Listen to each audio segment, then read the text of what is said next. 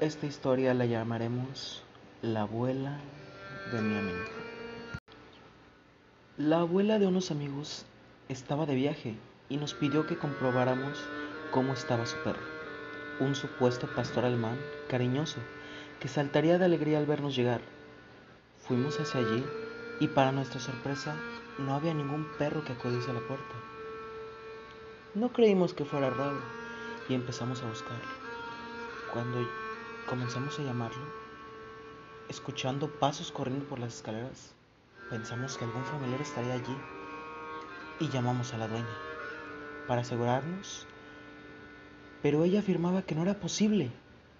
Escuchamos más pasos, esta vez subiendo por las escaleras, y sugerí llamar a la policía, por si estuvieran robando. Pero mi amigo me dijo, oye, primero hay que cerciorarnos, hay que comprobarlo. Mientras íbamos hacia las escaleras, escuchamos una especie de campana y mi amigo me explicó que el perro tenía una y que probablemente fuese él. Por supuesto, con el miedo a flor de piel y el alma en un hilo, decidimos subir al segundo piso. Allí encontramos a Jake. Ese era el nombre del perro que nos habían dicho. Él estaba temblando y muerto de miedo. No conseguimos que se moviese. Él solo miraba las escaleras, buscando por toda la casa, y no había nadie ni nada. La abuela de mi amigo asegura que aquel día era su marido fallecido y que lo escucha muchos días caminar por la casa. Días después, acudimos de visita a la misma casa esta vez un poco más seguros de nosotros, ya que creímos que solo eran simples alucinaciones de una pobre señora viuda y en depresión. Lo que pasó esa noche es indescriptible. Nos reunimos en el sótano de la casa a ver películas, jugar juegos de mesa y simplemente distraernos un rato para olvidarnos de las preocupaciones y estrés de la escuela. Lo que ninguno de nosotros pudo deducir es que esa noche todo cambiaría. Alrededor de las 2 de la mañana, cuando ya todos nos despedíamos a dormir, la abuela bajó para ofrecernos alguna cobija, alguna almohada que nos hiciera falta. En ese mismo instante, se escucharon pasos en el segundo piso de la casa. Todos lo creímos irreal, imposible. Ninguno creímos que otra vez estuviera sucediendo. A final de cuentas, era ilógico que pasara. Al estar todos juntos y en conjunto con la abuela, subimos al segundo piso y lo que encontramos nos dejó sin palabras. En el cuarto del fondo escuchamos al perro ladrar y después un quejido.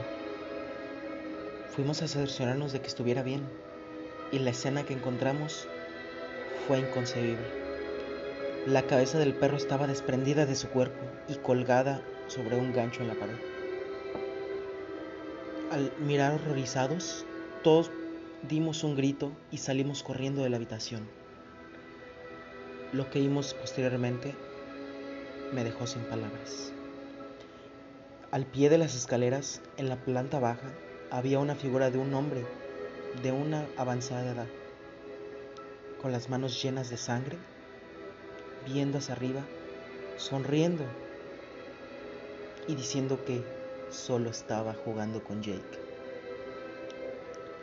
Nosotros al verlo pensamos que era alguien más, alguien que había entrado a la casa y simplemente decidimos llamar a la policía. La sorpresa fue que ninguno de los teléfonos respondía, como si hubiera interferencia o un cable cortado. Al ver esto, nos encerramos en el cuarto donde estaba el cuerpo de Jake, junto con la abuela. Empezamos a escuchar pasos que iban subiendo por las escaleras. cada vez más cerca, cada vez más fuerte. En conjunto con una risa maquiavélica de la persona que en ese momento se encontraba ahí. Empezó a pronunciar un nombre, Amanda, Amanda, Amanda. Nosotros al no saber quién era le preguntamos a la abuela, ¿quién es Amanda? Nos contestó que era su nombre que tenía cuando estaba casada. Al morir, su esposo, ella cambió su nombre, ya que él adoraba ese nombre y le recordaba muchos tristes recuerdos. Al acercarse a la puerta, empezó a golpear tres veces. Tres veces. Y se repetía una y otra vez. Nosotros, con el miedo y el alma en un hilo, empezamos a gritarle que se fuera. y lo que nos contestó fue lo siguiente. Yo solo quiero estar con Amanda. Ya es tiempo de que esté conmigo. Nosotros nos quedamos perplejos, ya que dijimos, ¿cómo puede ser posible si él lleva años muerto? La abuela quería salir y nosotros tratando de convencerla que no lo hiciera y con el miedo de que la puerta fuera forzada por la persona que estaba detrás de ella. De un de repente, el sonido cesó y todo quedó en absoluto silencio. Nuestro amigo, el hijo de, mi, de la abuela, salió para cerciorarse que no había nadie. Al cabo de un minuto no regresó. Todos salimos preocupados a buscarlo. No había nadie. Bajamos las escaleras, buscamos en las dos plantas y no lo encontramos. Decidimos volver a bajar al sótano y lo que encontramos no lo he podido olvidar. Mi amigo cortado de las venas, cortado de la cara, con una gran herida en el estómago, con sus vísceras de fuera, sentado en el sillón en el que hace algunos momentos estábamos sentando, jugando, brincando. Era una escena horrible. Justo detrás de nosotros se cerró la puerta y en ese momento se volvió a escuchar la misma risa maquiavélica que habíamos escuchado. Y volvieron a decir las mismas palabras. Amanda, Amanda, Amanda, ¿por qué no quieres venir conmigo? En eso volteamos hacia la puerta de la habitación, la cual se encontraba al inicio de las escaleras que daban hacia el sótano. Al ver hacia allí, pudimos ver la figura de este hombre, la cual era horrible, demacrada, con unas ojeras interminables en las cuales no se podía ver el rastro de un alma. A lo cual la abuela prosiguió preguntarle, dime cómo me decías cuando salíamos a lo que este ser no pudo contestar. Ahí, la abuela se dio cuenta de que este ser no era su marido, sino alguien que estaba tratando de persuadirla para que le entregara su cuerpo, ya que todos sabemos que los espíritus necesitan un medio para estar en este mundo. Muertos de miedo, tratamos de convencer a esa cosa que se fuera pero él simplemente iba bajando por las escaleras riendo. Ay, Amanda, solo tenías que decirme que sí. Solo tenías que aceptar. Tienes razón, no soy tu esposo, ni pretendo serlo. Pero te voy a decir solo esto. Nadie va a salir vivo de aquí. Nadie. En ese momento se empezaron a apagar las luces una por una, yendo hacia nosotros una sombra gigante. Al avanzar, ese ser de apariencia extraña fue cambiando su forma. Se empezó a crecer, empezó a hincharse de los hombros. Su cara se empezó a deformar más de lo que ya estaba. Todos empezamos a gritar. En ese momento corrimos hacia las escaleras. La abuela se quedó ahí. Nosotros dos que quedábamos. Logramos salir al primer piso. Tratamos de salir desesperados a la calle. A lo cual la respuesta fue que todas las chapas se encontraban con llave, rotas o simplemente no se podían abrir. En ese momento escuchamos un grito desgarrador que venía desde el sótano, al cual ya sabíamos que había pasado. Se empezaron a escuchar los pasos y la risa de ese ser extraño subiendo por las escaleras. Yo me escondí en el armario y mi amigo detrás del sofá. Horrorizado pude ver cómo se acercaba ese ser al sofá y se sentaba en él a relajarse con la cabeza de la abuela entre sus brazos, diciendo, ay Amanda, tan sencillo era que aceptaras, tan sencillo era que dijeras que sí. Estos dos pobres niños van a morir sin ninguna razón, simplemente porque tú no aceptaste. Al pasar los segundos, como si fueran horas,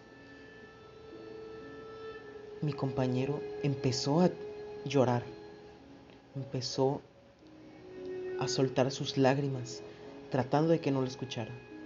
En un sollozo, esta criatura se levanta de un brinco del sillón va hacia la cocina, toma un cuchillo de la alacena y se dirige hacia donde estaba mi compañero. Horrorizado y ante mis ojos pude ver cómo le iba cortando dedo a dedo cada uno de los que tenía en la mano. Tratando de no hacer ningún ruido, solamente pude ver cómo mi compañero iba perdiendo la vida poco a poco. No sé por qué ese día no me pasó a mí y a veces desearía que también me hubiera quedado ahí. Ya que este es mi primer día después de salir de la cárcel. Pasé 20 años ya que dictaminó el jurado que yo había sido el asesino. El día de hoy estoy aquí en esta casa, en la casa del abuelo esperando para enfrentarme con ese ser maligno, el cual estoy seguro que está aquí.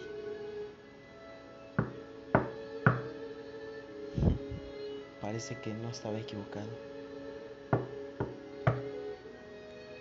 Yo sé que estás ahí. ¿Por qué no vienes simplemente y acabas con esta miseria? Me robaste 20 años de mi vida.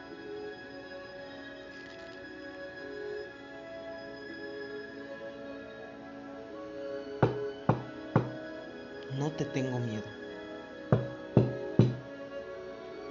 No me vas a lograr asustar. Ven, ¿es que acaso eres cobarde? ¿Es que acaso eres un cobarde? Reporte 177, caso James. Entrada 4. Después de analizar los hechos de las grabaciones, podemos deducir que el acusado en cuestión era inocente. Personalmente, esta grabación no se la daré al jurado, ya que no creo que siquiera le presten atención. Yo mismo he ido a la casa, yo mismo he cerciorado de todo lo que pasó y es lógico y conciso cada uno de los actos. Desde ese día, la casa ha estado inhabitada, ahora bajo la protección del gobierno. Hablando con vecinos, llegué a encontrar esta historia, la cual dice que antes de que viviera la abuela ahí, vivía una persona muy mala que creía en cosas paranormales, que hacía tratos con el diablo. Al principio no le presté atención, pero después, retirando la pintura y las capas de madera de las paredes, pude encontrar los talismanes, los pentagramas hechos con sangre. Al mandar a hacer las pruebas, pudimos dictaminar que era sangre de ocho diferentes personas. Al final de cuentas, tuve que quedar con un padre, a lo cual me respondió, Hijo mío, esa persona que tú estás buscando dejó de ser hombre en el momento que murió. Por todo lo que hizo está condenado a vivir en esta tierra y atormentar a todo el que pise su casa. Ahora temo por mí y por mi familia, ya que yo entré a esa casa y no sé qué más pueda suceder.